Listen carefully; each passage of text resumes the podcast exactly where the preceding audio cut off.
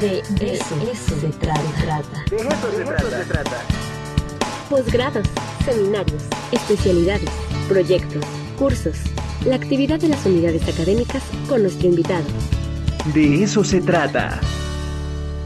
Ya está con nosotros el doctor Ángel Cholocotzi Yáñez, director de la Facultad de Filosofía y Letras.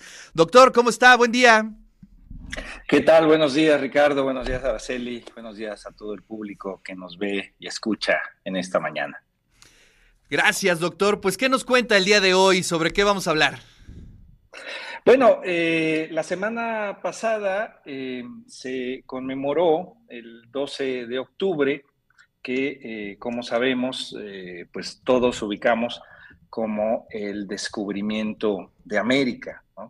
12 de octubre de 1492. Y eh, pues eso lo hemos eh, aprendido y se ha incorporado a la tradición educativa en la que nos hemos formado. Eh, sin embargo, hay, hay pues trabajos de, de historiadores que han puesto sobre la mesa ese, ese punto o esa idea del descubrimiento de América. Y bueno, eh, en esta columna eh, lo que hablamos es de filosofía, pudiese llamar la atención por qué vamos a abordar ese tema. Pues precisamente porque se trata de uno de esos ejemplos en donde la filosofía se relaciona con la historia o con el trabajo de la historiografía. Y es el caso de Edmundo Gorman. Edmundo Gorman, un reconocido historiador de nuestro país, eh, la UNAM, pero que se formó en eh, filosofía, estuvo muy cerca de José Gaos, que recordemos José Gaos fue uno de los exiliados españoles de 1939 eh, y que eh, pues trabajó arduamente en la reconfiguración del trabajo filosófico en nuestro país, dio impulsos a el trabajo filosófico en diversas vertientes, no solo para la propia filosofía, sino como en este caso también impulsos eh, para la eh, historiografía. Y, el caso de Edmundo Gorman es, es uno de ellos, eh, quien en 1949 realiza una tesis doctoral sobre la idea del descubrimiento de América, que se publica en 1951 y unos años después publica, pues digamos, la versión accesible de estas ideas que había trabajado en su tesis doctoral y que es precisamente este texto eh, conocido como La Invención de América, que es un texto de 1958 publicado por el Fondo de Cultura Económica y ya eh, pues ahora es accesible en diversas eh, ediciones. y claro, ahí la, tesis de, de O'Gorman pareciera un asunto sencillo, está contrastando la idea del descubrimiento de América con la idea eh, de, como tal o un estudio sobre esa, idea del descubrimiento eh, y más bien que tendría que ser pensado como la invención de América. Eh, y es, es interesante e importante repensar esto porque pues se da simplemente por supuesto que América como continente fue descubierto. Y efectivamente, O'Gorman lo que está cuestionando es la serie de presuposiciones que eh, se encuentran en ello. No está cuestionando el hecho, eh, lo ocurrido, sino la manera en la que se transmitió eso y la interpretación o las interpretaciones que se dieron precisamente sobre ese hecho.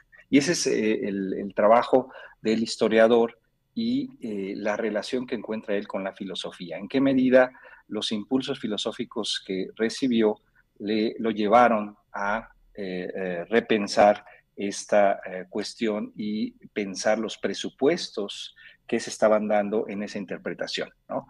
que para hablar de un descubrimiento, pues se tendría que plantear que ya estaba presupuesto América como continente. ¿no? Recordemos que Colón fue guiado por la idea de acercarse al extremo oriental de Asia, ¿no? Y esa fue eh, parte de eh, su, interpretación. Eh, O'Gorman narra cómo a partir de una leyenda que se configuró después de este hecho, esa, esa leyenda se impuso a la propia idea de Colón de que había llegado a Asia. Y esta, esta leyenda que, eh, que, narra precisamente Bartolomé de las Casas en su Historia de las Indias, eh, señala que se trató de una leyenda de un piloto anónimo que había eh, llegado a, las costas y había señalado que efectivamente existían esas, esas tierras. Y entonces se comenzó a divulgar esa, eh, esa idea de que ya estaban esas tierras eh, constituidas, que existía, digamos, América como tal, y que por lo tanto cuando llega Colón lo que hace es un descubrimiento. Eh, esta, esta imposición, digamos, de esta leyenda sobre la propia idea que Colón tenía de haber llegado a Asia, fue la que comenzó a divulgarse y, por supuesto, se impuso eh, de tal manera que la idea original de, Colón eh, quedó, quedó ocultada. ¿no? Y eso forma parte de lo que se ha inscrito en la propia eh, tradición occidental y lo que ha llegado hasta nuestros días. Entonces, lo que hace O'Gorman es repensar eso, repensar si efectivamente hablar de América, del hecho, se trata de un descubrimiento, presuponiendo que ya estaba el continente como tal, o se trata más bien de una invención. Y claro, eh, O'Gorman contrasta eh, estos términos en tanto no son eh, secundarios, no son indiferentes, no se trata de una creación, ¿no?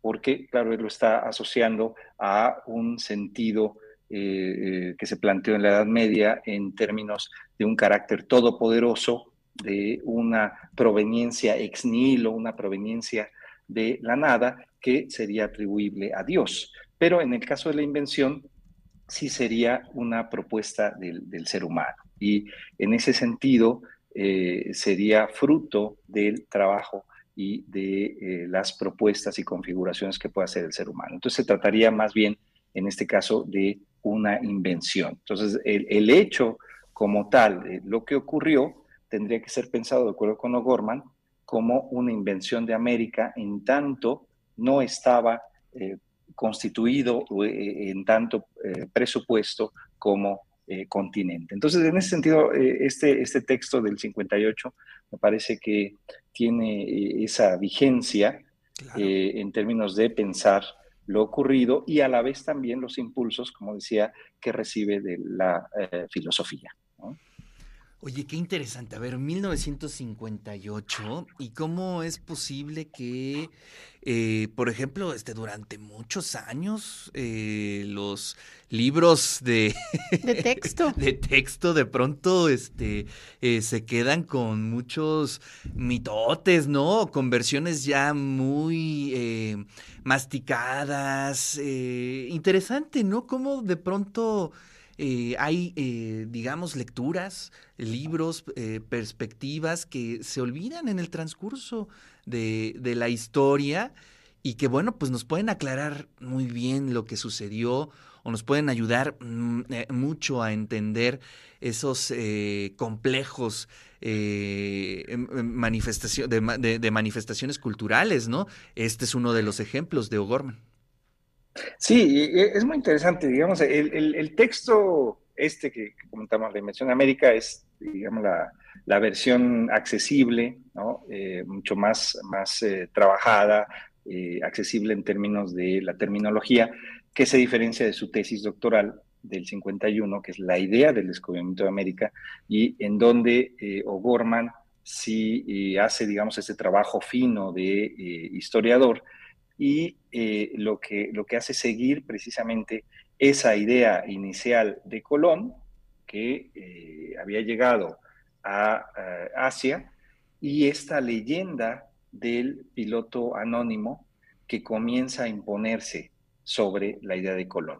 Y eso es precisamente lo que se va a difundir en términos de un descubrimiento. Entonces es muy interesante porque, digamos, esa narración o esa otra narrativa de la leyenda del descubrimiento de América es la que se impone claro. sobre la idea inicial de, de, de Colón. ¿no? Y eh, pues efectivamente lo que tenemos son una serie de interpretaciones y eso es lo que está cuestionando Gorman, ¿no? porque eh, cuestiona es que se haya impuesto una eh, interpretación y que no sea pensada más allá de eso, o sea, simplemente ya queda como una, una idea establecida que América fue descubierta, que ya estaba ahí, que ya estaba presupuesta como continente.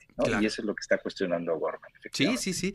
Interesantísimo. Oye, ese libro tiene, eh, digamos, ediciones recientes, por lo que estoy viendo. O sea, no hay ningún problema para conseguirlo prácticamente, ¿no?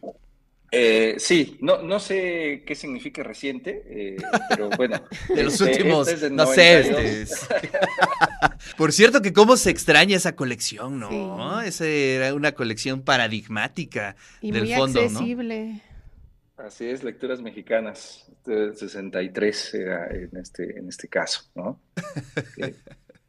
Vamos a ver si rastreamos una edición un poco más reciente a la, del, a la tuya del 90 y qué, 93.